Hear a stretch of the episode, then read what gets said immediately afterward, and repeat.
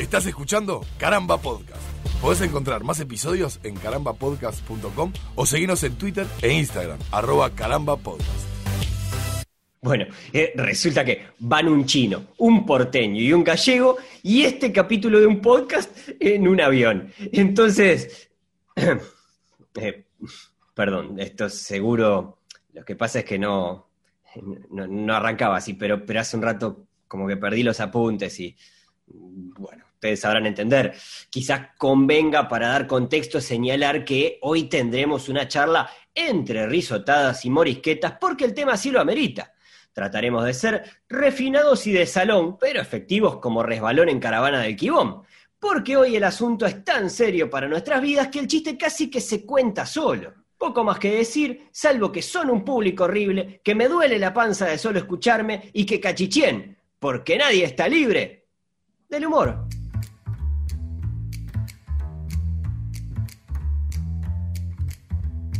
Bueno, Alejandro, quiero contarte que tu- tus venganzas siguen llegando con el paso de los años de la Sí. jarriploteada, que tendremos que explicar, porque yo venía escuchando la frase y pensaba arrancar después de tu frase diciendo cachichén, y me la metiste ahí en el último renglón y me cagaste todo, ya, ya me amargaste el podcast. Claro. todo el episodio. Eh, Vos sabés que eh, ahora, ahora estaba pensando mientras, mientras la escribía, el, el, el cachichien como, como el pie de, de- de- de veníamos hablando de cualquier cosa, hacemos un corte y retomamos. Es, es de, las cámaras ocultas de, de, de Videomatch, ¿no? Eh, sí, creo que sí. Creo que sale ahí, ¿no? Eh, no sé si Larry, Larry Clay o alguno de aquellos. Sí, no me acuerdo. Yo te. Que, que- O, o el hijo de Almada.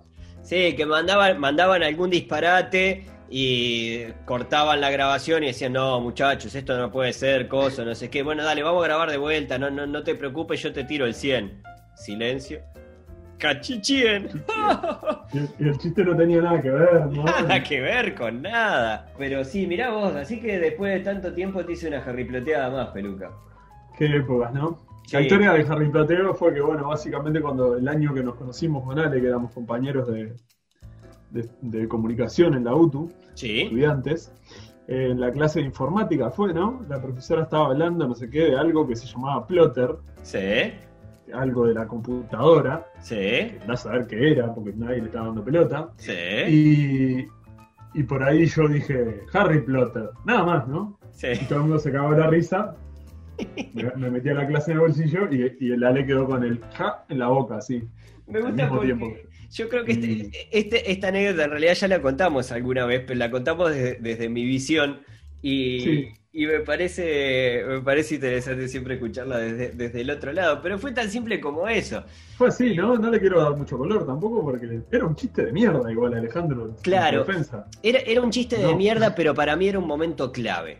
Porque nosotros nos estábamos conociendo, Piche, nos estábamos conociendo en un grupo nuevo, Ah, sí, de, comunicación, el primer año.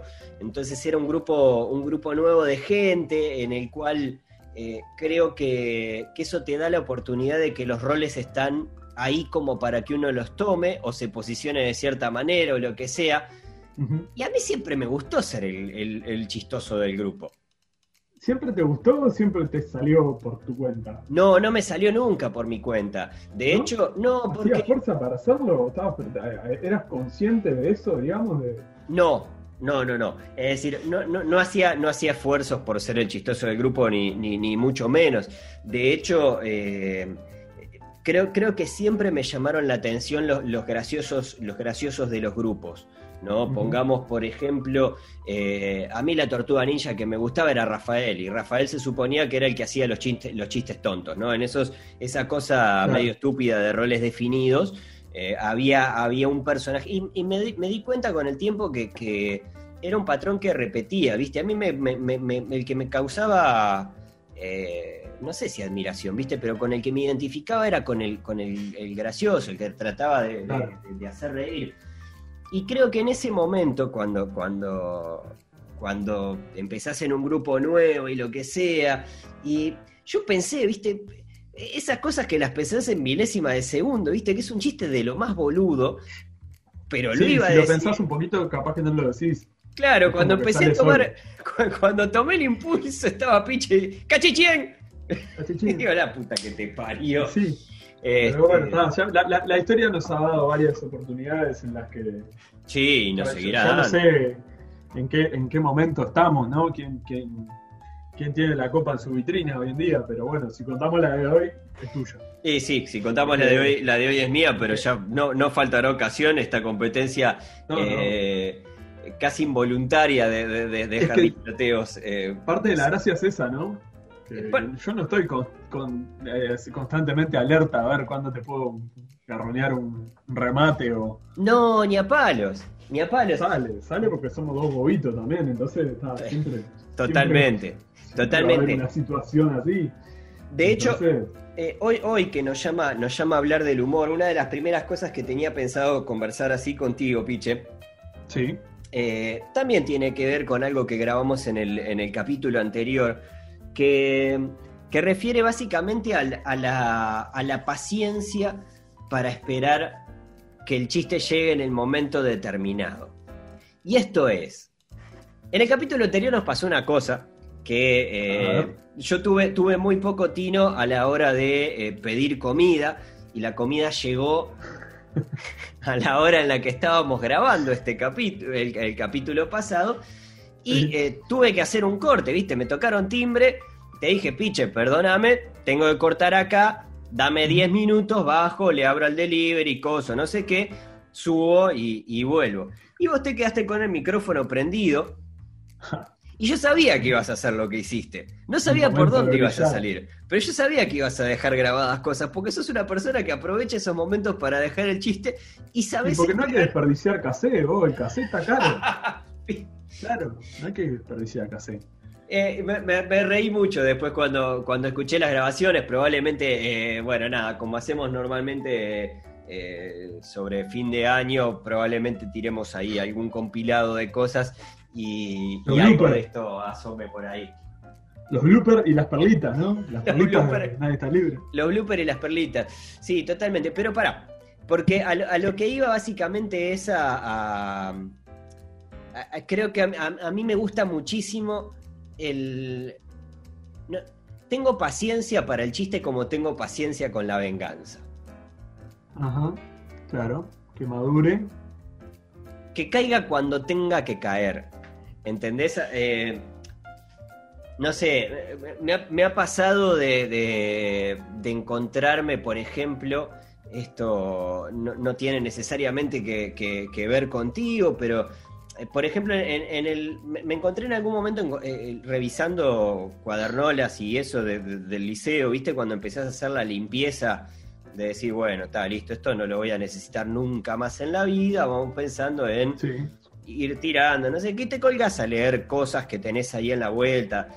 Obviamente no necesariamente los apuntes de clase, sino, eh, bueno, no sé, a mirar los dibujitos que hacías en la parte de atrás de la cuadernola o algunas cosas que habías anotado de ese lado, que es donde está el pensamiento realmente interesante y no académico. Por supuesto. Y en un momento me encontré con, con algo que me había escrito un compañero, eh, que era una, una tontería, era un chiste eh, situacional, digamos, de algo, de, de esos, eh, eh, ¿cómo que se dice? Como de esos chistes interno. o- Claro, como chiste interno, ¿no? Una cosa que se repite, que, que la haces por repetición, como nuestro cachichien, ¿no? Sí, Eh, el modelo Capuzón, digamos. Claro, y lo encontré eh, en, una, en una cuadernola y me empecé a reír solo y me puse a pensar que probablemente hayan pasado, qué sé yo, 10, 15 años para que yo viera ese, ese chiste e igual funcionó. Y me pareció una cosa maravillosa. Tienes un canto, sí, sí, es como encontrar tesoro, ¿no? Sí, sí, porque además no me había dicho nada. Y ese, ese chiste perfectamente podía haber terminado en la basura y tampoco es que mi vida iba a cambiar mucho. Pero me dejó pensando, me dejó pensando en eso. Eh, en que, en que. Viste esas cosas que agarras y decís, bueno, está listo. No sé cuándo lo vas a leer, o no sé cuándo, si, si, si lo vas a entender en el momento que lo veas, pero en algún momento lo vas a ver y si lo ves y lo entendés te vas a reír mucho. Esas Seguro. pastillas me encantan. Eh, o sea que contrariamente a lo que hablábamos en el episodio de regalos, ¿no? Eh, o por lo menos en mi caso, contrariamente, eh, la sorpresa tiene un valor agregado en el humor. sin dudas. A menos que. Porque juega mucho el contexto también, me parece. A ver. Eh, nada, yo qué sé. ¿Vos viste The Office alguna vez? Sí, vi. Vi, Bueno, lamentablemente la eh, versión de, de- de Ricky Gervais y no la, no la, no la americana. Ah, la- a mí me gusta más la americana. Sí, Sí, claro. eh, es que todo lo, me- por algo todo sale de la versión americana, pero eh, ahí, de hecho a mí la de la de Gervais no me, no me, o sea, la actuada por Gervais, ¿no? La, la- la serie Sí, sí, de sí. él. De hecho los guiones son de él. Eh, La pero- versión original, además, o sea. Exacto. no, es- la británica no. No sé. A Gervais, bueno, es un tipo que lo. que lo banco mucho como escritor, productor y, y como ideo- ideólogo de cosas, tanto de humor como de no tan humor. Y ya llegaremos a esto también, de que el humor es cosa seria. sí, Pero. Pero como actor, vos sabés que me cuesta un montón. me Me cuesta. cuesta un montón. me Ah, a cuesta mí un montón. me- me- me- me pasa, me pasa. Pero bueno, a lo, a lo que iba es esto, que vos, viendo The Office, son muy divertidas las situaciones, porque están, eh, incluso parte del efecto es, están fuera de contexto, el, el personaje de Michael, el jefe, es Sí, nada, estoy con- con- constantemente tratando de ganarse a la gente con un humor de, de mierda, no, no de mierda por- por- porque sea porque esté malhumorado, sino que es, es malo, es inadecuado, es incómodo, lugar. claro, exacto. incómodo, claro. Y uno se ríe porque está fuera de ahí, pero imagínate convivir con una persona así, no es gracioso. No, no, y No creo que, creo que parte de la gracia es que esos personajes además abundan en la vida real. Bueno, justamente. Entonces, este, el, el- como que el contexto sí tiene que ver para, para lo sorpresivo, porque de repente eh, un buen chiste en un mal momento o en un mal lugar, este, bueno, el humor negro es, es justamente, creo que parte de su, de su palanca, es contar con que incomoda y no, no está, no va a caer nunca en un buen momento ni en un buen lugar, ¿no? Sí, yo creo, creo que ahí hay, hay, hay como, como cosas que tienen que ver con, con- con la sorpresa. Creo que una, una definición muy básica del humor es, es que es una cosa puesta en un lugar donde no va, Bueno, ¿no?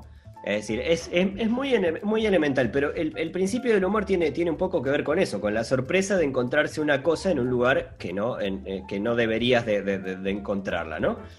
Eh, y, y claro, y ahora pensando, por ejemplo, en, en- en el humor negro, que yo tengo, eh, tengo, tengo como, como hay muchas, muchas cosas que me hacen ruido, pero también pensaba, por ejemplo, en el, en el, en el momento, ¿nunca te pasó, por ejemplo, de tentarte en un funeral?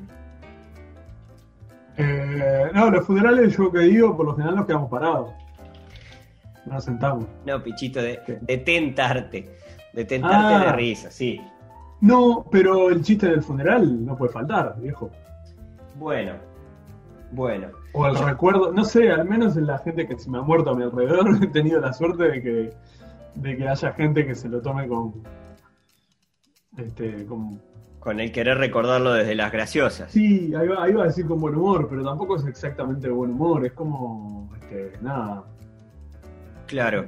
mantener viva la llama, ¿no? Yo, yo Como lo traía, no tanto El por el, eh, no, no tanto por, por el humor negro en sí, sino por, por, por, por la situación y por esa cosa de, de- de incorrección y lo que no va y lo que va y lo que se hace y lo que no se hace y demás. Evidentemente uno no va, no va a los funerales a- por, el, por el show, ¿no? es decir, no, no va a cagarse de risa ni nada por el estilo. Pero creo que hay algo de la, de, la, de la risa que se repite, que creo que es una situación que se repite. Yo una de las anécdotas más graciosas que le escuché a mi abuela, eh, que no es una persona particularmente graciosa de manera voluntaria, eh, Claro, sino que es como... la aclaración. Claro, claro, es, decir, no es, no es- no es una persona como para, para reírse de ella, ¿viste? Ni, nada por el estilo. Lo que me refiero es que eh, quizás a veces te causa gracia eh, determinadas formas y determinados atropellos o lo que sea, pero eh, creo que una de las, de las anécdotas más graciosas que le escuché fue, fue una vez que se tentaron con una amiga en un funeral y, y ella lo recuerda al día de hoy y se ríe a, a- a lágrimas, ¿no? Es decir, llorar de risa, de acordarse de lo incómodo de esa situación y algo que está eh, necesariamente, no sé si necesariamente mal, pero por lo No, menos pero fuera de lugar, al menos, como dijiste. fuera, fuera de lugar. Fuera de lugar es No una... es que esté mal, está como fuera de lugar. Está fuera de lugar, claro. Eh, está, y está Sí, buena sí. esa definición literal, ¿no? Sí, sí. Está fuera de lugar. Este. No voy a decir ningún ejemplo. Porque se me ocurren todos de, de chistes que. Es, es, es un episodio. ¿Te acuerdas cuando hacíamos lo de la autocensura? Sí. Porque con- ya que estamos con las anécdotas históricas de, de nuestro vínculo, cuando nosotros eh, empezamos a fortalecer el- la amistad y empezamos a sentarnos juntos, por ejemplo, en clase, Sí. eh, en alguno de los dos cuadernos íbamos dejando un- una especie de anotador de truco con Sí. la inicial de Ale o la. Me había olvidado de eso, peluca. Me había Entonces, olvidado de eso. Una, una columnita, ¿no? Como yo, Sí. él, y se iba haciendo palitos de truco por la autocensura, las veces que uno se aguantaba de no decir un comentario o un chiste, y por lo general en los recreos, si nos acordábamos de alguno, los contábamos. Pero ¿qué pasa? Es como, así como está bueno que el chiste tenga, es- espere su momento adecuado para, para salir a la luz, como Sí. ese chiste que vos contabas de un amigo que te dejó anotado en un cuaderno, pasa que el chiste pasado de tiempo, eh, no, yo qué sé, si yo te cuento algo que se me ocurrió en el momento que el profesor dijo tal cosa, Sí. está- vas a entenderlo y tiene la gracia, pero no es lo mismo que decirlo susurrado o decirlo en voz alta. Si yo hubiera dicho después lo de Harry Potter, porque nadie lo dijo en su momento, Sí. no hubiera sido tan gracioso Claro. como Claro. el, el efecto inmediato. Sí, igual, igual yo ahí. A ver, no, eh, los cuadernos con, la, con, con las listas, de, con los palitos, digamos, de, de- de- de De la autocensura. ¿no? A veces, a veces tenían sentido más que nada por, por la acumulación, ¿no? Es decir, cuando salías Sí. y veías que el otro tenía 76 chistes que se habías autocensurado en clase, porque la clase había sido o muy aburrida o había tenido muchos juegos de palabra tontos, de esos que nos encantan. Eh, eh, era, era gracioso de por sí el- el- la, la lista en volumen y no otra cosa, ¿no? Pero, eh, claro, empezó a pasar también que, que, no sé, viste, es como que la, la- no sé, esas palabras que se parecen a verga o a bola o a lo que sea, ¿no? Y que sí. la profesora la está diciendo o el profesor la está diciendo ahí en medio de un discurso y, y, y- y vos pones cara de sí, estoy haciendo y yo te veo que estás poniendo cara de sí, me estoy autocensurando y, y ya Sí. está, y el chiste ya se contó sin necesidad de que lo digas. Y eso creo que tiene que ver mucho con compartir códigos. Bueno, como el chiste interno, lo que decíamos, ¿no? De, Claro, este, tiene esa, esa gracia del campo común de experiencia compartido en el que el propio conocimiento es Sí. comunicación, o sea, sí. Sí, es como lo del regalo que decíamos la otra vez, cuanto más conoces a la otra persona, más posibilidades hay de que le pegue el regalo adecuado. Y, y con esto es lo mismo, o sea, claro. incluso generás eso de que lo que a los ojos de un extraño pueda ser un comentario que no tiene sentido o estúpido o que no hace gracia o que directamente pasa desapercibido, para la persona que lo agarra Es oro. es oro, claro, sí, sí. Yo me, me acuerdo, me acuerdo, Piche, de, de, mm, de un momento en el que, bueno, nosotros cuando, cuando hicimos Mitomanía hace, hace un montón de tiempo ya, que escribíamos las ficciones y cosas, no sé qué, eh, yo tenía, tenía básicamente encargado de editar la, la mitad de las ficciones, ¿no? Eh, y normalmente además habíamos agarrado tipo la, la- la ficción del día, eh, era lo que me tocaba, después teníamos otra, otra, otras ficciones que eran secuenciales, ¿no? Pero eh, creo, que, creo que había un pacto, un pacto secreto entre, entre vos y yo particularmente, que, que era, no me acuerdo si Damián, que era el tercero en, en- cuestión, el tercer integrante del programa, no me acuerdo si Damián estaba, estaba enterado de que, de que eso era parte de un pacto. Pero Yo ya sé, creo, dónde está yendo. eh, que estoy yendo a que le poníamos, no me acuerdo si eran delfín. Hubo una temporada en la que todas las ficciones Sí. que, teni- que, que hacíamos tenían que tener en algún momento determinado efecto de patos.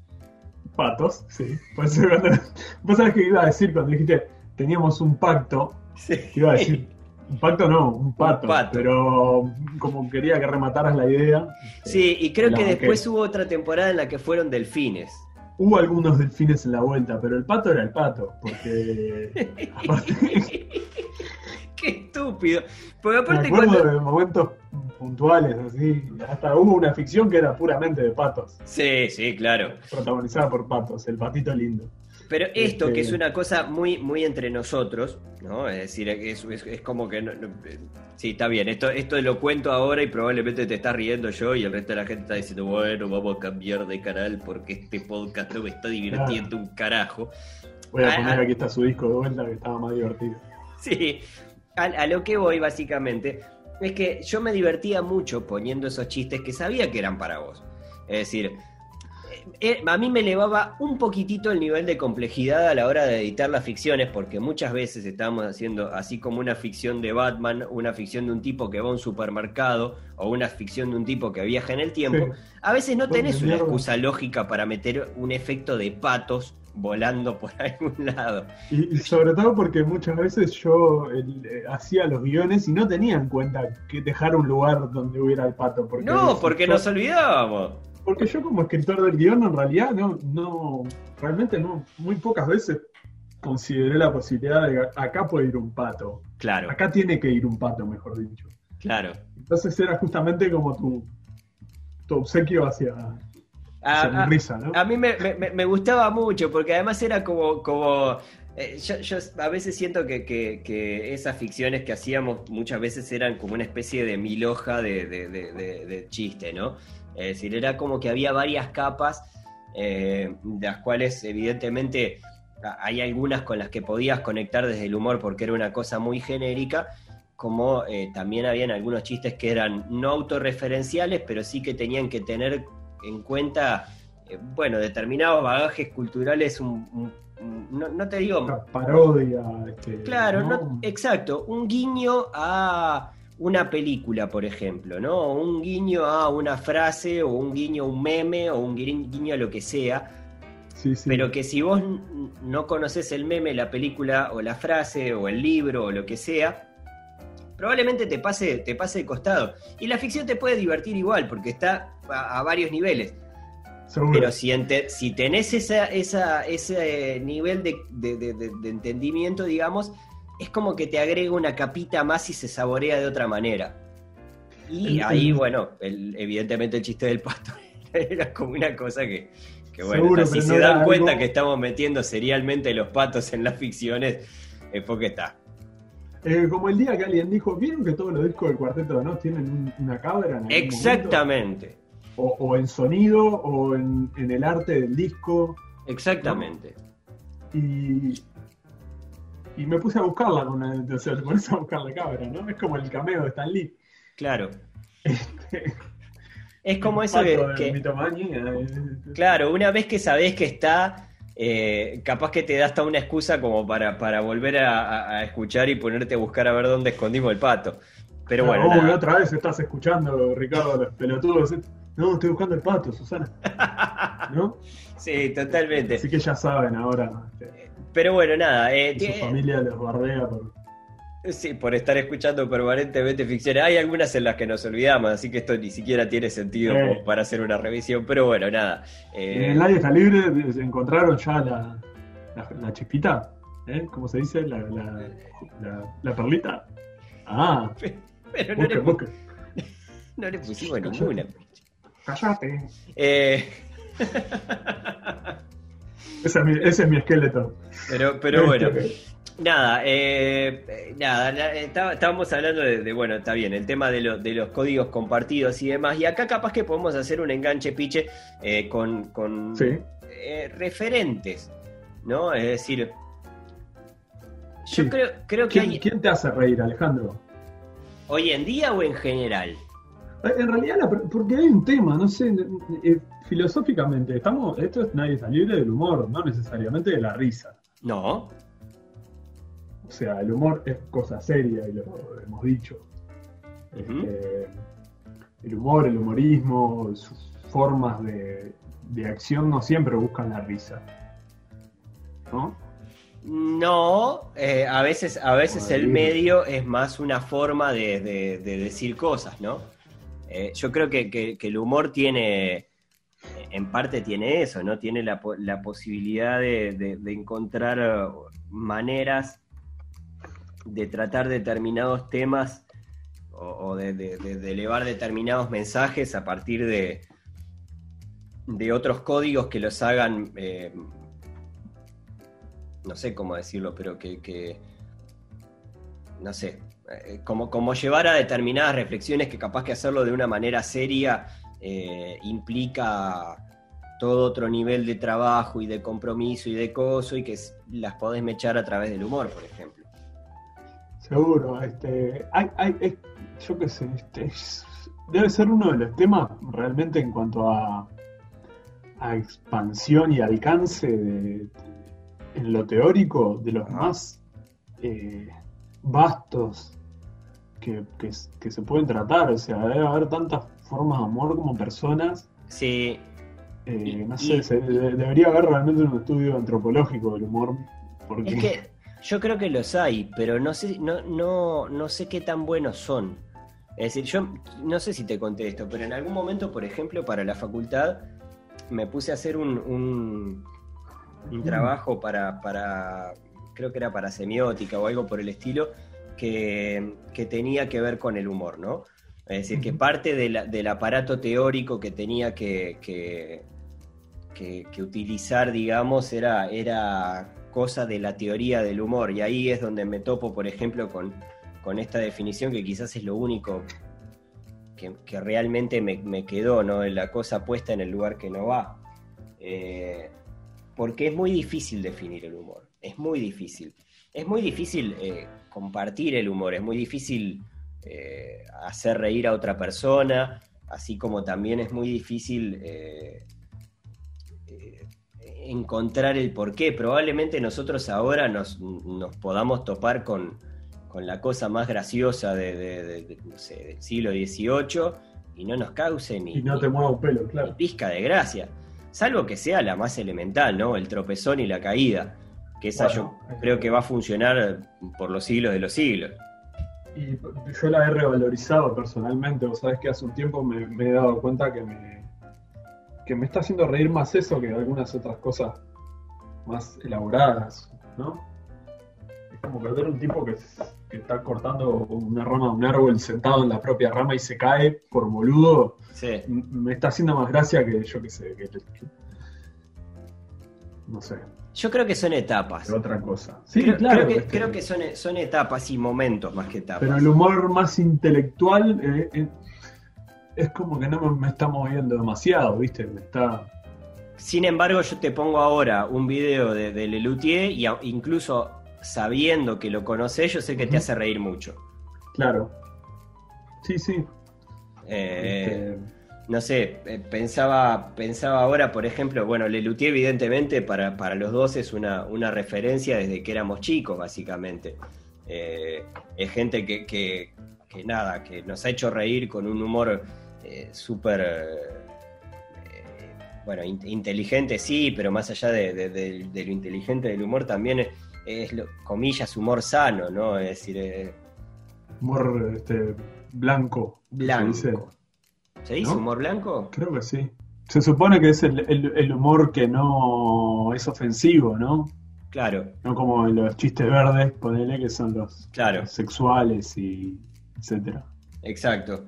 Eh, pero, por ejemplo, no sé, creo que, creo que son etapas eh, o, momentos más que etapas. A mí, a mí me, ha, pasado lo, mismo que a vos. Han habido veces en las que he tenido ganas de mirar, eh, no sé, viste, cosas más, un poco más elaboradas, como, como, como no, tengo tapujos en decir que en algún momento Yacas me causó gracia. Eh, sacás una cosa que es de humor de lo más elemental que se podía encontrar, súper chatarra y, sin embargo en algún momento me causó gracia también.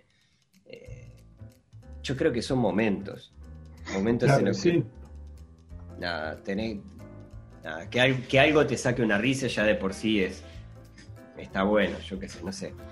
Eh, Pero, pero bueno, evidentemente no tenía yacas como, como, los referentes de, del humor. Nunca, me, nunca me gustó mucho, ¿sabes? No, sé, no es, una, es una porquería, siempre fue una porquería. En mi época eran bastante. En mi época y, entre mis eh, coetarios, coetáneos, como se dice, los botijas de mi edad, este, les gustaba, no sé, a mí yo qué sé. Era, era demasiado, demasiado elemental. Sin embargo, eh, ah, reconozco que hubo momentos en los que, nada, me, reía de determinadas, de, determinadas cosas y bueno, nada, no sé.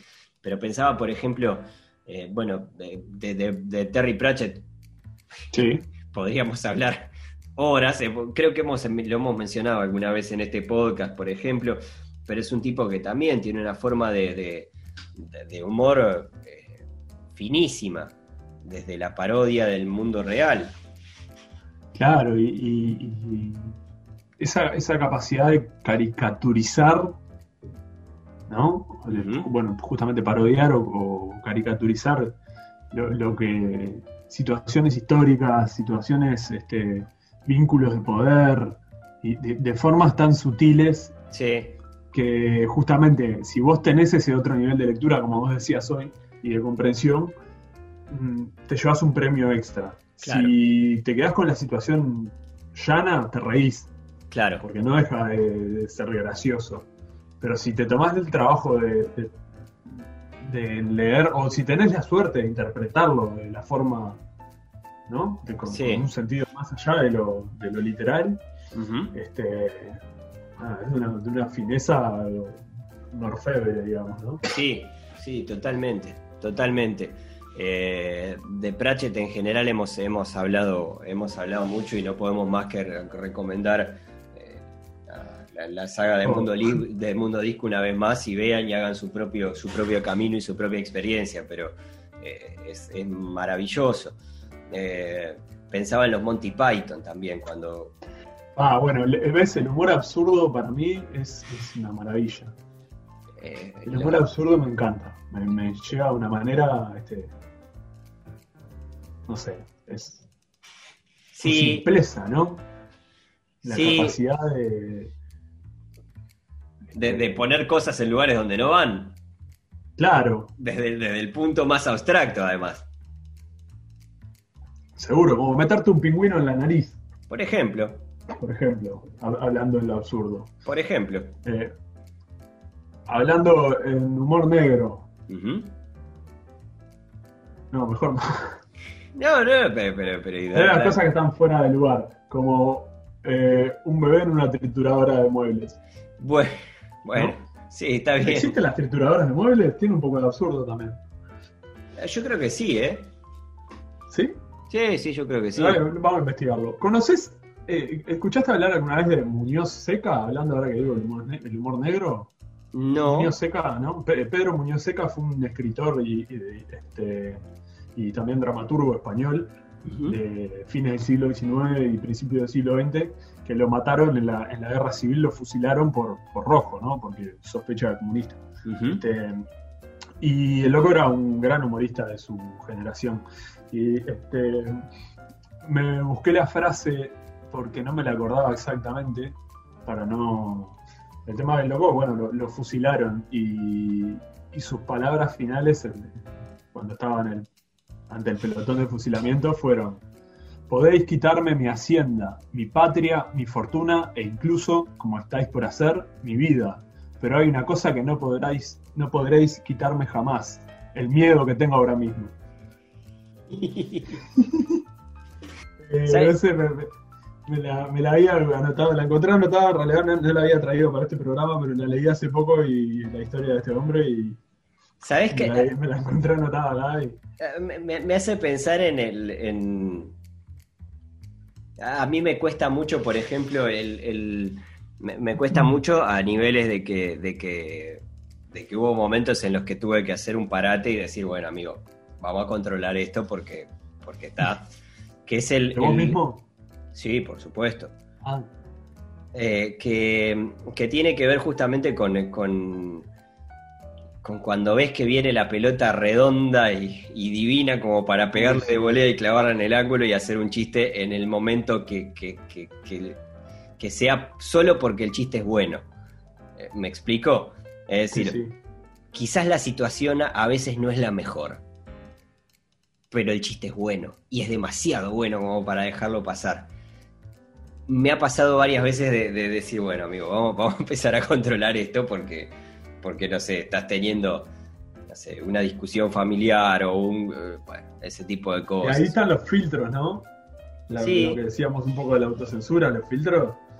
Yo he tenido épocas en las que realmente no, no lograba controlar muy bien.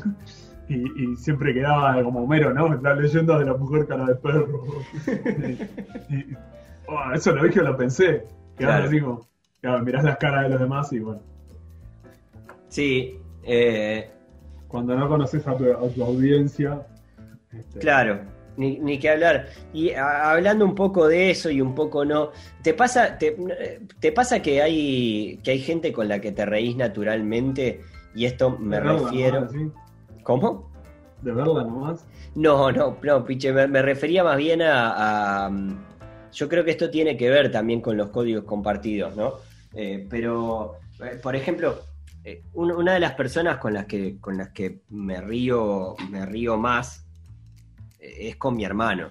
¿no? Es decir, obviamente contigo me río, me río muchísimo también, porque tenemos también muchos, muchos ah, códigos y muchas. No, pero, pero tenemos muchas, muchas cosas compartidas, muchas cosas en común. Y evidentemente con mi hermano también tenemos una vida de, de, de, chiste. Mi hermano es un tipo muy gracioso. Hasta, la, eh, el ADN, ¿no? Yo no lo tengo claro. No, lo tengo claro, porque no sé cómo, cómo, cómo es la relación de otras personas en, en, general. Pero. Pero creo que, que, también el, eh, eso, ¿no? cuando vos compartís una vida con otra persona, eh, o has compartido mucho tiempo con otra persona, es como que hay muchos códigos que tenés en común y hay muchas cosas que te recuerdan determinadas situaciones que fueron graciosas y que, y que tal, te, las acordás y te reís solo. Yo he llorado de risa con, mi hermano. He llorado de risa. bueno, a mí me pasa, por ejemplo, en el, mismo nivel, eh, un poco lo contrario me llega a pasar, por ejemplo, con, mi viejo, que, los chistes ya, no, hay pila de chistes que ya sé cuándo lo va a decir y por qué, y, sé, ¿entendés? Claro. Entonces ya es como.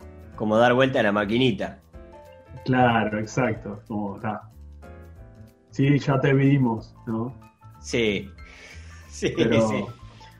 Por eso, es, un, es un recurso que se puede. Sí. Se puede agotar. Sí, se puede ir para el lado del mal humor, por ejemplo.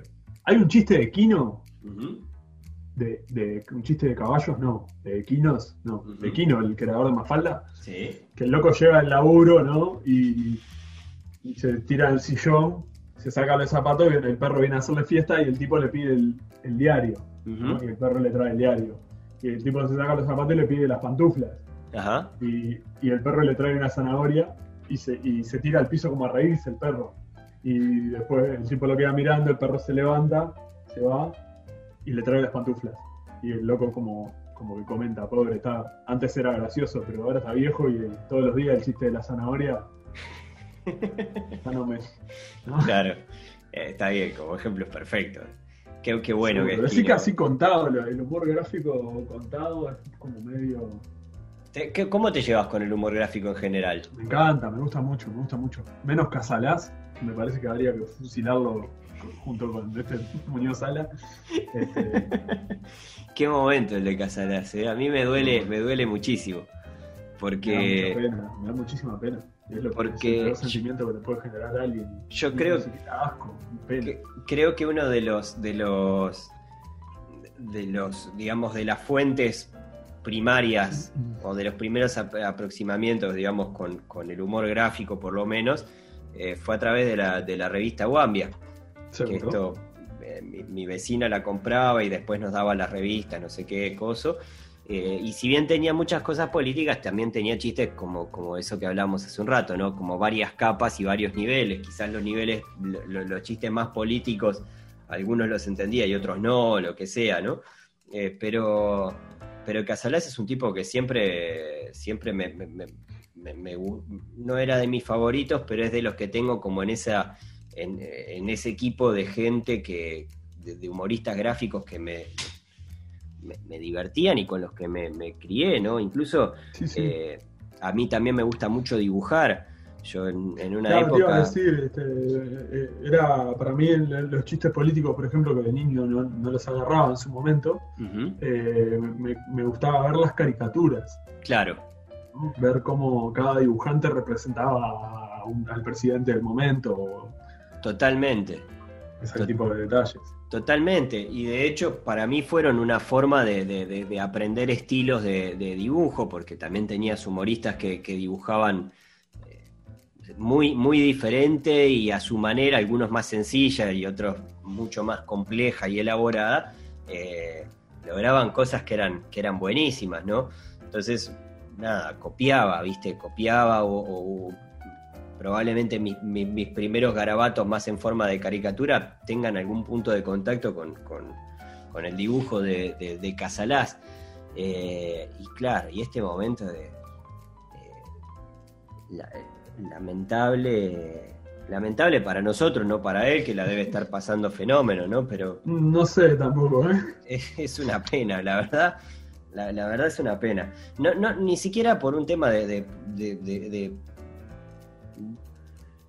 más allá de, las banderas políticas. Eh, es que no es gracioso. No es gracioso. Es que no, es, gracioso. No, es gracioso porque parte de la base de que vos ya sabés a dónde va.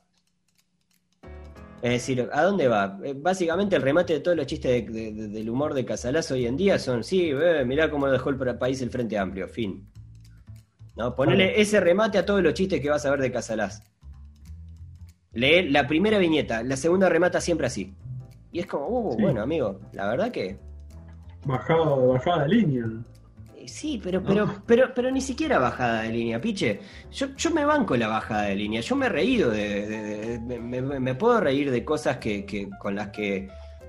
De, humor que se ríe de cosas que, ideológicamente yo, yo creo, lo que sea. No, no, no pierdo la capacidad de de, reírme y de poder hacer humor además con, con, este tipo de cosas. Sin embargo, me, pasa que, que lo veo como, como, como que no es, no es gracioso, boludo. Pero no es gracioso porque realmente no es gracioso. Me pasa con. Eh, me pasa lo mismo que me pasa con Nick. El, ah, creador de Gato. Nada, Nick me da más vergüenza ajena y, me genera ira que, que Casa Alaska me da como pena. Porque Nick nunca fue bueno. No. Hizo, hizo Matías, que era Mafalda con Pito. Sí. Y después, ¿no? Mafalda con Pito y un coeficiente intelectual que era la mitad de Mafalda, porque Matías tenía una carayola en el cerebro, ¿no? Este. Ah, un niño bobo. Sí. Que, hacía cosas de niño bobo. Sí, después hizo a Nick, que era Garfield. Ah, claro, como era Gaturro. Era, sí, ahí está, hizo a, a Gaturro. que era... internet. para robarle los chistes a todo el mundo. Incluso se ha robado chistes a sí mismo, porque ponele, eh, no sé si era el Día de la Bandera o qué mierda festejaban en Argentina, y el loco publicó el mismo que había publicado el año anterior y le cambió el año en la fecha, ¿viste? Claro. Pero hace, escribí algo, ladrón. Claro. Ladrón. Claro. ladrón. Este, pero bueno, nada, en fin, eh, gente. Nada, eh, a, mí, a mí el humor gráfico en general me, gusta mucho. Pensaba ahora también en, bueno, con Dorito, por ejemplo, que era, eh, si bien ahora no... no, Envejeció raro. Sí. ¿No? sí, no sé si envejeció. Yo creo que lo sigo viendo en el mismo lugar donde estaba, básicamente. Eh, ah, bueno, pero sí. Pero, pero bueno. el dibujo. ¿Cómo? El dibujo, el dibujo, el arte de Condorito es muy bueno. Es muy bueno de ¿cómo era que se llamaba el autor? Pepo. Pepo. Sí, sí, sí. Eh. Silencio. eh, sí. Silencio humor verde, ¿no? Eh, es, muy bueno, eh, ni, que hablar, en los dibujos es, muy bueno y los chistes son medio elementales, pero pero está, pero cuando era niño también leía mucho la- la- las Condoritos, leía a Pepe Muleiro. vos. ¿Te acordás los libros de chistes Pepe de Pepe Muleiro. Cuentos gallegos, Los cuentos de gallego, básicamente. ¿no? Sí, Me acuerdo mucho de, de una rutina, este, ¿cómo se llamaba? El humorista español este también. Manuel Gila puede ser, piche. Gila. Sí, Gila. Mi- Miguel este, Gila. Miguel Gila. Sé que hacía también humor gráfico, si no me equivoco. No me acuerdo. Pero la rutina clásica de él era esa, del, del que llamaba por teléfono y le, y le decía que, no, para pedirle más municiones al, al jefe, para pedirle órdenes nuevas, y le decía que estaban compartiendo las balas. este, Sí. ¿no? Y- y- no sé, tenía un montón de chistes. Y después llamaba al enemigo Sí. a ver a qué hora iban a atacar, porque, ¿te, te acordás? Porque De hecho- gustaba madrugar y. Era un, un descacharrante. De, hecho, eh, tiene, tiene una, una cosa que hoy en día me hace, me hace reír muchísimo, eh, que eh, es insólito, ¿viste? Pero como, como antes estábamos con esa bobada de, de- de- de- de- del el, español era la víctima del, chiste gallego y, eso, y ellos en general tienen un humor que es estupendo desde el punto de vista del españolizar cosas. ¿no? Sí. Eh, no, sí con las traducciones de nombres de personajes de cómics y eso. No, bueno, no, no, ni que hablar. Las Pero, locas aventuras de Loesno, ¿no? claro, sí, o, onda, onda vital. Pero, pero no, me refiero, por ejemplo, a, yo qué sé, desde modismos de cómo hablan en, en- en determinados pueblos y lo- sobre todo las personas más, más, más veteranas y demás, y eso que también Bueno, es que, es los que españoles más jóvenes también, ¿no?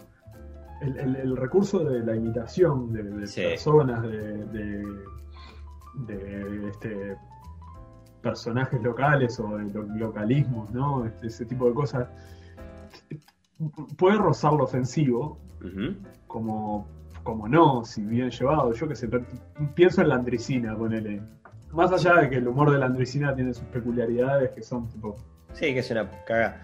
Es un, un contador de Sí. cuentos. Más, Sí, perdón, es que a mí- for- No, A mí, sí, a mí este, la Andresina no me gusta nada, nada. A nada. mí me gustaba en una época, hoy en día es como que ya, no sé, tiene un, un encanto en la, en la narración. Y el tipo imitando acentos de, de distintos lugares de Argentina es increíble.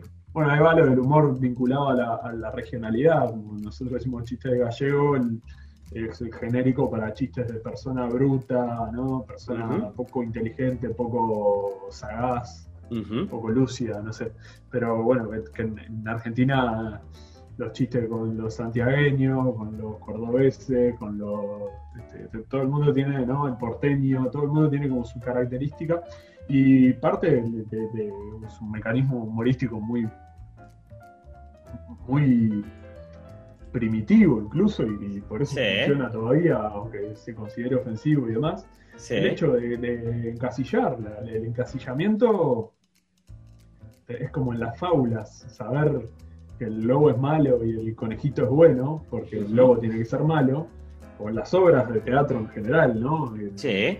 Ciertas características estandarizadas que, que permiten que la narración funcione. Y en el humor también, vos ya sabés, eh, si te hacen un chiste sobre un porteño, ya, estás, ya sabés que el remate va a venir por el lado del ego, por ejemplo, o por algo así, ¿no? Exacto. Eh, si te hacen un chiste, yo qué sé, eh, eh, de gallego, como decíamos, o así como los franceses hacen chistes de belgas, no, de, no de- de- No, de- sí, piche, se había entendido, sí. ah, porque un chino dice. no, pero es- esa cuestión del encasillamiento Ujú. eh, está mal, pero no tan mal. Depende. para, depende cómo lo trabajes, ¿no? Claro. Sí, yo creo, creo, creo que además hoy, hoy se ha puesto muy en, muy en, en- en cuestión el tema de, de- de- de los límites del humor. De hecho, hace poco, y, mira, creo que hasta no, no me estoy, no me estoy acordando ahora cu- cuál fue eh, el último caso. Fue por lo, del- lo del cumple de Rivera. eh, de, Eh, sí, de Edison eh, Campiglia, ahí está. Por eso se volvió a hablar de, Capilla. de los límites del humor y de, todo esto. De hecho, nosotros este, este capítulo, por ejemplo, el hablar del humor, creo que lo teníamos agendado hace, Uf, hace un montón de tiempo. Y lo que pasó fue que que no, nos dieron ganas de hablar, pero no nos dieron ganas de hablar del humor en general, porque evidentemente eh, los límites del humor eran uno de los tópicos, y en ese momento se habló tanto que, no quedaba tanta cosa para decir, es decir, eh, eh, es un tema, es un tema que parece, parece interminable. Yo a veces entiendo que, que, que el humor no debería de no, debería de tener límites salvo, salvo los, los, personales, ¿no? Es decir, eh, los personales me refiero a, a, los, algo que tiene más que ver con el contexto en el que vos sabés en el que, en el que estás haciendo humor con determinadas cosas, ¿no? Claro. Me parece que, hasta ahí, porque no es que el humor sea, sea malo, desde algún punto de vista, sino que a veces justamente esto de poner las cosas en, en, lugares en las que no van, a veces se ponen en lugares en los que, en los que realmente no te das cuenta que no van y ofenden o dañan o lo que sea, y no, necesariamente tenés justamente con otra cosa que conversábamos, que compartir esos mismos códigos y hay gente que no entiende. A mí me aburre, de verdad me aburre mucho esta discusión porque me aburre mucho el pensar en que, eh, en que, que convivimos con un montón de gente que no, no, que, entiende, entiende el humor desde maneras demasiado, demasiado, demasiado lineales, ¿viste? Que es una cosa además de siniestra, porque muchas veces esa lateralidad se rompe cuando, cuando te das cuenta que, funciona solo cuando se, los ofenden a ellos. Claro, sí. Entonces, a partir de cierto momento. cuando hay una finalidad, eh, una instrumentalidad política en el hecho de decir, me ofendí. Bueno. no te ofendiste, te chupan huevo en realidad. Claro. Pero sale, sale senador, diputado, no sé qué mierda fue que, hizo el denunciante. Sale después en los programas de televisión hablando de ofendido y, diciendo cosas peores y usándolas como un argumento. Claro. O sea, cosas peores de las que se dicen en el cumpleaños usándolas como argumento serio. Exacto. ¿No? Exacto. Este. Re discriminatorio y yo qué sé. Yo qué sé. Eh, no sé, son Florencio formas puedo hacer un paréntesis de Por supuesto. como dijiste. Florencio Escardó, que fue un escritor también de, este, en realidad Florencio Escardó es nieto de Florencio Escardó, porque esas cosas que pasan así en la endogamia cuando le pones el mismo nombre, ¿no? Sí. Bueno, la endogamia se hizo la patria. Este, ya dijo un célebre pensador. Ya dijo un célebre pensador. Este, decía Artigas, ¿no? Mientras se casaba con la prima. Sí. Casaba es como que, ¿entendés? Sí, piche, seguí, seguí. Eh, Florencio Cardó, eh, en este caso el nieto, no el abuelo, era que fue un médico y que además se dedicó a recopilar muchas cuestiones de humor y humorismo y ¿no? en, obras clásicas en Río de la Plata y demás. Eh, decía en un análisis de un prólogo de un libro que justamente compila escritos humorísticos de personajes históricos argentinos y uruguayos que no suelen estar vinculados al humor, eh, como Sarmiento o este o como puede ser el propio Valle Ordóñez o distintos políticos y figuras públicas. Florencio Cardó decía que carecen de humoristas las comunidades inmaduras y las colectividades prematuras, porque en ellas la inseguridad hace más endeble y precario el sentimiento de libertad y no comprenden. No sé, es medio complejo, pero el remate me, parece que es bastante más claro en general. No comprenden el humorismo porque no son lo suficientemente serios para ello. Es, interesante, ¿no? es, interesantísimo. Desde, un montón en ese mismo prólogo habla de, justamente de la cuestión de cómo estas propias figuras históricas que él, recopila en su libro eh, recurren, cuando recurren al humor es porque hay cosas que no las pueden decir en serio, porque no van a ser tomados en serio. Entonces yo hago de cuenta que estoy este, parodiando a, un enemigo para poder decir a calzón quitado cosas que, si las digo en un contexto... O sea, si, si este, este senador hubiera salido a, a defenderse en la misma, con las mismas armas, si hubiera tenido un poco de seriedad y, y realmente de comprensión del asunto, y hubiera salido a defenderse con humor, o a- o Sí. a- ¿no? Sí, Quizás hubiera sido más serio que sí. salir a hacerse el serio para hacer contrarrestar un- un- una Hubiera- humorística. Hubiera tenido una, una, una, una, una forma más lógica, me parece. Es decir, porque creo, que, creo que además Eh, Yo, yo, yo respeto, respeto mucho a, la gente que, que sabe, que sabe reírse de sí misma. ¿no? Eh, que sabe reírse de sí misma, me refiero al, al- tener la capacidad de, de- justamente de, eso, de entender el humor y de entender el humor como, como lo que es. Eh, evidentemente, a- cuando, cuando vos te podés sentir, empezar a sentir ofendido, cuando, bueno, está listo, todos tenemos la capacidad de reírnos de nosotros mismos hasta que te agarran de punto, ¿no?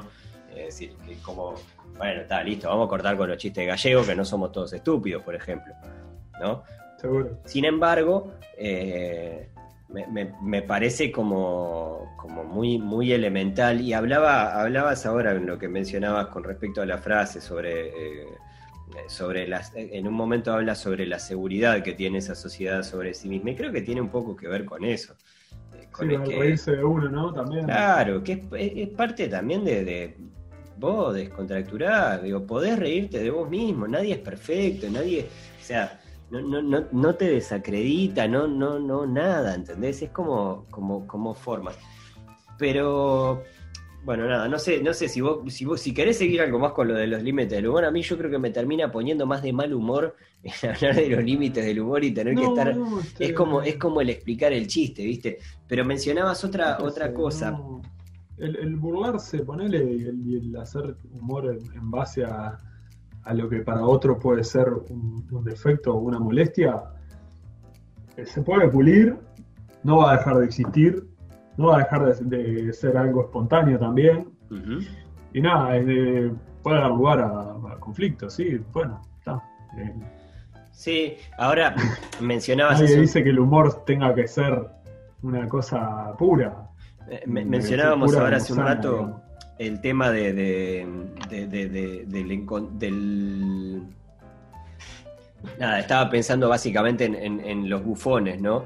Eh, básicamente los bufones en, en muchos momentos se encontraban justamente a partir del humor el poder decir disparates del rey sin que le cortaran la cabeza. Y sin embargo, caminando por una línea muy delgada en el de, en el de decir, está bien, me puedo reír, pero hasta cierto punto. Hasta que el rey sienta, oh, me están agarrando de boludo y a mí esto no me causa ninguna gracia. Eh, ¿Quién era? Eh, ¿Quevedo, el de, el de las flores y la reina? ¿Te acordás de esa historia? No, no me acuerdo. No me acuerdo si fue Quevedo o Lope de Vega, me parece. Que un amigo lo desafió a que la reina tenía una pierna más corta que la otra y lo desafió a que le dijera que era renga en la cara. Ajá. Y entonces él le llevó dos flores, una rosa y un geranio, ponele. y Era Quevedo, sí. ella. Era Quevedo. Sí. Ah, y se arrodilló ante ella y le dijo, entre estas dos flores, su majestad escoja. Este, Tre- Tremendo. Ponele, Eh, es, eh, no sé, rápido. Sí, pero me quedé pensando en, en- en una de las premisas de. Ahora no me, no me sale el nombre de la película de Morgan Freeman y Jack Nicholson. Ah, The Bucket List. The Bucket List, La exactamente. lista de, de Bucket. Sí, que, que una, de, una de las cosas que a mí me, me- me llamó muchísimo la atención y, y me- quizás me conmovió más fue el hecho de que en esa lista, en la que eran dos personajes, bueno, dos enfermos terminales, o mm, creo, creo que había un tema de enfermedad, aparte de que eran dos personas grandes, eh, que tenían una lista de cosas que querían hacer antes de morir, y en esa lista tenían incluido, eh, además de cosas muy estrafalarias, eh, cosas súper simples y no como por ejemplo el llorar de risa, ¿no? Reír hasta Sí. que te duela la panza. Es verdad. Y, y cada vez que pienso en eso se me pone la piel de gallina, porque es, un, es una sensación tan hermosa y tan, tan intensa, ¿no? Que, se te ría el cuerpo. momentos concretos vos, de- en mi vida que me pasara eso. Me Claro. queda- te queda la anécdota grabada y no me acuerdo del porqué incluso. Claro, ¿Entendés? Me acuerdo del haberme reído en grupo con gente. Bueno, eh, ¿Escuchaste hablar alguna vez de la epidemia de risa en Tanzania o en no sé dónde? Sí, claro. Claro, porque además esta referencia la vimos, la vimos en el mismo lugar. Eh, es en uno de los capítulos de. En Tanganica. Sí. Encima. Como para no morirse de la risa, ¿verdad? Sí. Eh, en uno de los capítulos de Legión hablan de, de eso. Ah. ¿Te acordás? Sí, sí. En el arranque de uno de los capítulos de Legión. Pero contala porque está buenísima la historia. Eh, no, básicamente lo que dice Wikipedia. Una, una, porque no me acuerdo, no me, no me acuerdo, no, no, conozco detalles, que uh -huh. alguna vez los escuché, pero una epidemia de risa eh, en Tanganica en 1962, un brote de histeria colectiva o enfermedad psicogénica de masas, uh -huh. ocurrido en o cerca de la aldea de Cayaya. Eh, Imagínate los chistes que haríamos ahí, Alejandro. Oh. en la actual Tanzania cerca de la frontera con Kenia. Bueno, no me importa dónde. Eh, ta, parece que el 30 de enero del 62 en una escuela para niñas empezó tres muchachas y se, y se, se expandió caprichosamente por toda la escuela. Uh -huh. Caprichosamente. Bueno, me siento de línea cuando lee la, los libros sí. de historia y, y, y, se da cuenta que están redactados como el orto. Bueno, este, ta, llegó a afectar a 95 de las 159 alumnas de entre 12 y 18 años. Uh -huh. mm, eh, ta, parece que se rieron, no sé. Pero a mí me interesa saber de qué se rieron, ¿no? bueno, claro, como el, como en 25 watts. Como en 25 watts. Que aplaudía. Sí, ¿y qué aplaudía? ¿no? ¿Y qué aplaudía? No sé. Nadie sabe. No sé, nadie sabe. Este... Eh, pero sí, había, había, había escuchado de, de, del fenómeno en su momento, estuve leyendo además algunas cosas. Es una, una, una, cosa que la mencionan en el comienzo de uno de los capítulos de Legión, que es una serie que creo que hemos recomendado por acá, y si sí. no también en Yo Tengo el Poder en algún momento. Eh, si tienen la posibilidad de verla, eh, tiene dos temporadas maravillosas y una tercera temporada también. Pero... Eh, no, es una serie, es una serie interesante, rara, rara, rara, rara, rara para aquellos que gusten de, de, de, de mundo de los superpoderes y demás. Y las drogas psicodélicas. ¿no? Sí, muy psicodélica, está, está buenísima, está buenísima. Y en un momento empieza con, con varias reflexiones justamente a partir de, de esto que, que, había pasado, que es un gran andar chequearlo o no, vayan a saber, creo que hoy en día es como yo, yo, he buscado también esa historia, la he encontrado en un montón de lados, pero todos son como de una fuente medio extraña y medio dudosa. Pero me llamó mucho la atención el hecho de la epidemia de risa, ¿no? De esa, ese, ese efecto contagio. También me encontré con, un, con algo parecido, que era eh, ese, ese fenómeno de histeria colectiva manifestado en una, en una, epidemia de baile, que la gente supuestamente no, no, no podía parar de, de, de bailar. Y en, en, los dos casos se remarcaba una cosa que quizás lo hace un poquito más creíble o no, eh, pero que hace referencia a determinadas situaciones de, de, de angustia social, ¿no? Es decir, de... Claro. Eh, no, no, es que se, se reían porque está listo, nos, nos, tentamos y nos empezamos a reír y nunca paramos, sino como, no sé, como esos efectos que tiene la mente, viste, como para, para para desviar determinadas tensiones. Y la risa no deja de ser una cosa funeral, que. ¿no? Claro, por ejemplo.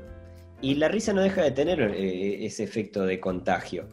Eh, yo no, no, sé si te ha pasado, por ejemplo, de ver determinadas series sin el claque, ¿no? Capítulos en los que por algún motivo no le han puesto las risas le, grabadas. Las risas grabadas de fondo. Y, amigo, resulta que, sí, sí que se extraña el claque, ¿no? Eh, la, la, risa contagia, pienso también en, en, en, No Toca Botón, por ejemplo, como otro, otro de los, de los, quizás un humor que ha envejecido no tan bien, por, uh -huh. pero más allá de eso, eh, era súper efectivo, ¿no? con Olmedo y Javier Portal, y entre otras cosas que pensaba hoy cuando, cuando armábamos este capítulo y demás, es justamente, bueno, primero que nada en las situaciones en las que ellos se tentaban, ¿no? El, el hecho de, sí, está bien, hay un guion, hay determinada cosa, no sé qué, pero cuando ves determinada complicidad entre los personajes y que se, se pinchan entre ellos para querer hacerse reír, creo que hace más genuino el, el, el, el hacer esto porque me estoy divirtiendo. Yo me divierto cuando lo hago. Claro. A mí me divierte hacerte reír, a mí me, me- me divierte hacer reír en general. Eh, me encanta escribir guiones, por ejemplo. Pero, pero si del guion surge un chiste para hacerte reír en el momento, te voy a tratar de hacer reír. Y, y eso. Y si eso- no te voy a pegar hasta que te rías. y si no, te voy a pegar hasta que te rías. Cuando se me mete una idea en la cabeza, Totalmente. Y lo otro que pensaba con respecto a, a- a No Toca Botón eh, es en, en los Javier Portales de la vida. Siempre me Sí. confundo, no me acuerdo si es, si es Raúl Portal, Javier Portales. No, es decir, Portales, sé, que hay, ¿no? sé que hay un Raúl y hay un Javier. Y sé que uno era Portal y el otro era Portales. uno, eh, no, Portal o Portales, piche. eh, Raúl Portal era el que. El, El del portal de las mascotas. Y Javier Portales Javier era el que hacía el 2 Olmedo. Pero justamente, eh, es que lo, lo mencionaste casi perfecto. Eh, Javier Portales tenía un rol que era, que era súper importante. Y sí, vos. Que Que- básicamente era el 2, era el que le hacía el 2. Era el que tiraba que- todos los que estar centros. ahí con, con Olmedo. mete Una máquina de- descontrolada, además, porque básicamente los guiones eran como una extra ahí, ¿no? Para, era un tipo muy improvisador y además estaba siempre re duro, entonces, Claro. viste cómo son los marqueros, ¿no? Que tenés que seguirle el tren. Claro. Eh, pero, pero nada, a partir de, de- de- de- de eso siempre he pensado en, en- en- en fijarme justamente cuando tenés un, un- un gran humorista o una persona eh, muy graciosa o lo que sea, en, en qué, qué importante que es el, el- el- eh, su contexto, ¿no? Eh, cómo, cómo funciona en función a la, a la gente que tienen, que tienen cerca como para poder eh, Javier portalearle los chistes. Sí. Nada, siempre me, me- me- me pareció como. Nada, esas cosas que, que pasan y que a veces pasan como, como desapercibidas y que, y que es una función que está, que está genial, no sé. No, me, me quedé pensando en, en- así en, en emblemas del humor. A mí, yo que sé, me, gusta mucho, eso ya lo he dicho mil veces. Eh, con- por, por situaciones, por, por características similares, incluso te diría. Si bien todos tienen su propia, su propia huella, su propia este, marca, ¿no? Pero Mark Twain, ni que hablar, Sí, con esa delicadeza analítica y demás, así como Pratchett. Sí, Juseca, sin duda. una capacidad de ternura, este, no sé, de y, y el negro Y- Fontana Rosa. Y que ya lo, lo hemos dicho antes, ¿no? Pero que, que un tipo que supo sacarle jugo, jugo un, un Gerardo Sotelo y con eso, Oh, y con eso hay que estar ahí, ¿no? sacó el mejor Este, Gerardo Sotelo Sí, sí, sí. que, que podíamos haber visto nunca. Este, ¿qué te pasó, Sotelo? Pero ¿Conoces a Sotelo? sí, sí, lo conozco, Gerardo. es- es- ahora fue presidente de Central Español. Eh, Si no conoces a Sotelo, vení que te lo presento. qué suerte, claro. Qué suerte que tenés. Eh, y, y después otra cosa que pensaba, nada que ver, si, el, el chiste como institución, ¿no? ¿En qué sentido? El chiste como formato, como... Ah, en, los chistes.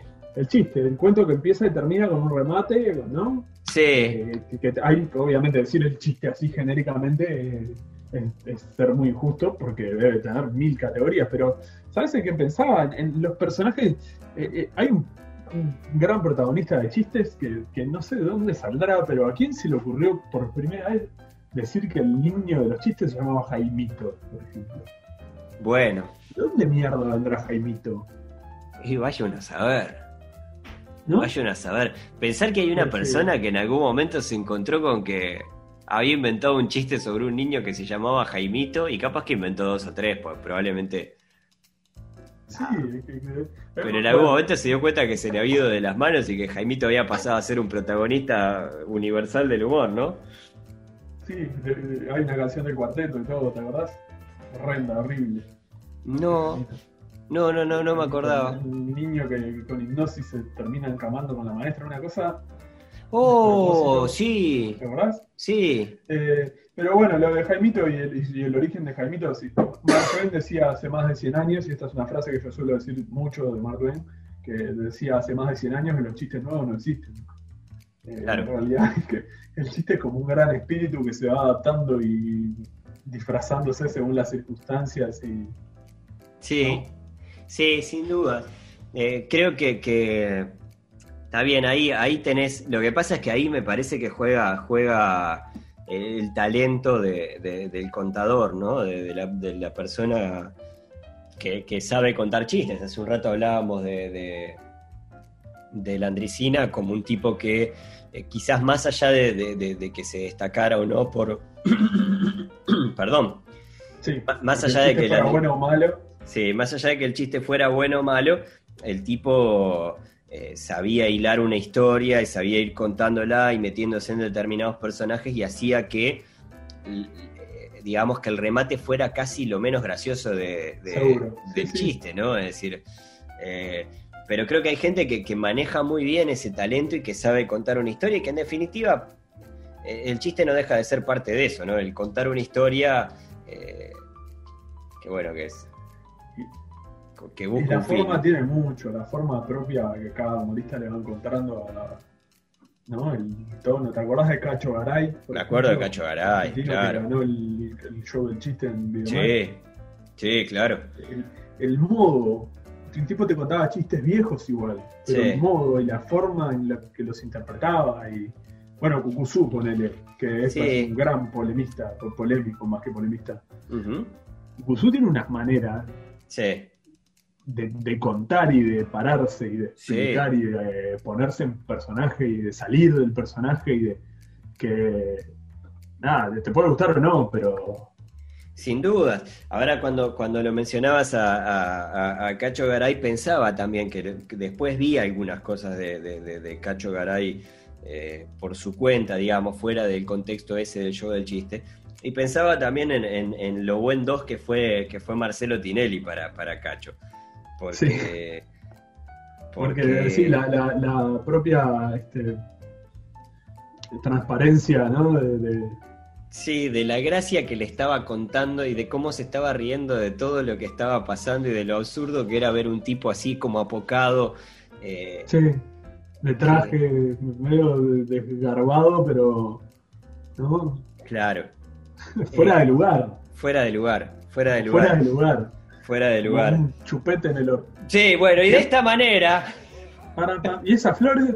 sí, Para usted, doctor. de esta manera vamos cerrando este episodio de eh, Nadie está libre, esta serie de, de caramba que hacemos junto a, junto a Nico y que, eh, bueno, nada, tiene montones de capítulos que pueden escuchar tanto en Spotify como en Apple Podcast, así como también en nuestra página carambapodcast.com. Si no me equivoco, debemos ir alrededor de, de- de este, quizás en una de esas sea, sea el capítulo número 50 y nos vamos a enterar Cachichén. luego. Cachi- Cachichén capítulos. para, para toda la familia. ¿no? Nadie está libre, capítulo cachichien. Eh, bueno, nada, allí están todos los capítulos, si quieren los pueden, los pueden ir escuchando. Obviamente, si les gustó, suscríbanse, que para nosotros es un, es un gusto. Y, en las redes sociales eh, vamos a estar recibiendo esta semana chistes, los chistes de, de nuestros oyentes. Che, para, no, no hagas esto, porque van a mandar chistes en serio. Yo no sé, yo no estoy usando Mirá que- casi las redes sociales. Ay, yo sí. Yo sí. Mirá que la gente se copa en serio manda chistes, boludo. La, la consigna es, No me hagas esto, por favor. Martincito también tiene las redes. ¿pero ¿por qué no? Este, claro, así pasan un buen momento en el trabajo. Arroba caramba podcast, tanto en Twitter como en Instagram. Ok. ¿No? Sí, sí, totalmente. Y recuerden también que, eh, bueno, pueden, eh, nada, recibir las notificaciones en su correo, en su correo electrónico cada vez que les llegue a algún capítulo, así como también si están suscriptos, si están suscriptos, perdón, en Spotify y en Apple Podcast, también les va a llegar la notificación de cuando publiquemos un nuevo capítulo tanto de, de Nadie está libre como del resto de las series de caramba. Qué de risas, ¿no, Alejandro? ¿Qué, qué de risas? Pará, te conté de lo de, lo de David Carradine. que una vez El- terminó. ah, el karateka. Sí, que se. Bueno, no, no, te, no lo vas a poder creer. El tipo estaba ahí, Después- estaba con una piola y se metió dentro de un armario. Después me contás ahora que. Sí. Porque nadie está libre del humor. Bueno, y agarró y se empezó a enroscar. Estás escuchando Caramba Podcast. Podés encontrar más episodios en carambapodcast.com o seguirnos en Twitter e Instagram, arroba carambapodcast. Cachiché en capítulos.